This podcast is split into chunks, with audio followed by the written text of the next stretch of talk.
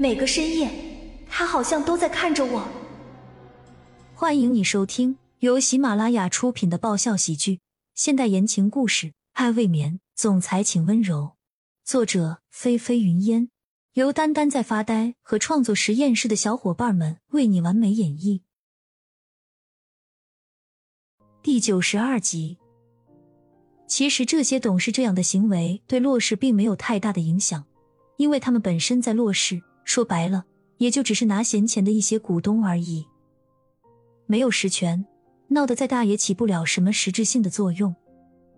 但是由于他们是在当初洛氏创立初期就投资了的，所以看在这一点上，多少还是会估计一下脸面。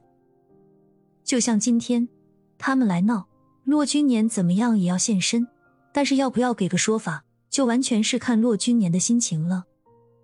毕竟现在的骆氏，自从骆君墨昏迷之后，都是骆君年在管事。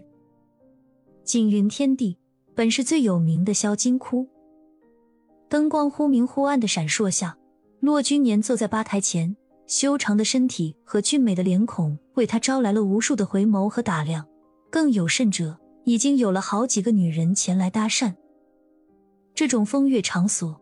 混迹的人不外乎本市的一些名人，所以很多也都认出了男人的身份。有几个不知死活的仗着自以为的美貌来套近乎，最后却都被骆君年一个冷眼瞪过去，立刻识趣的自动消失了。就这样一杯接着一杯，就像是喝水一样，骆君年面不改色的喝着，就连调酒师都看得心惊胆战。最后生怕要是这骆总在这里出了什么事，他们担不起。只能悄悄打电话给和骆总有交集的程浩。于是等程浩来的时候，骆君年已经醉了。不过一般人看不出来，他即使醉了也是面无表情，应该说脸色更加冰冷，只有双眼不似平常的凌厉，有些迟钝。跟我回去。陈浩皱起了眉头，伸手直接拉着骆君年，就要把人给带走。但是骆君年是什么人？霸道惯了的，平时就没人敢命令他。就算是现在喝醉了，那也是不会乖乖听话的主。程浩啊，来，喝两杯。男人打了个酒嗝，顿时一股浓烈的酒味扑面而来。程浩顿时有些气愤，这是喝了多少才喝成这个样子？别闹，要喝回去喝。程浩双手费力的架起骆君年。走之前还特意给了酒保一个冰冷的眼神，那意思很清楚，放任骆君年一个人喝成这样，没什么事还好说，要是出什么事，这家酒吧别管是谁的，明天绝对会彻底消失。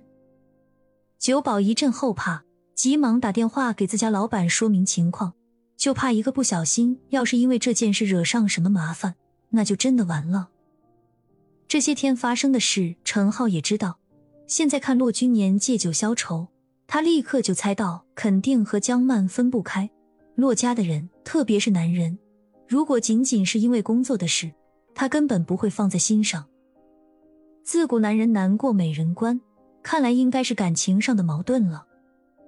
所以程浩也没把骆君年往骆家送，而是直接带回到了自己平日里会居住的别墅去。这栋别墅是他平时用来休息消遣的。所以没有佣人伺候，只能他自己费尽力气把男人搬进房间里，然后就随意的把人一丢，丢在床上不管了。陈浩毫无形象的坐在地上喘着气，这家伙也不知道吃了什么，看着不胖，谁想到居然这么重。本集完，欢迎订阅本专辑《爱未眠》，总裁请温柔。更多精彩内容，请关注“丹丹在发呆”。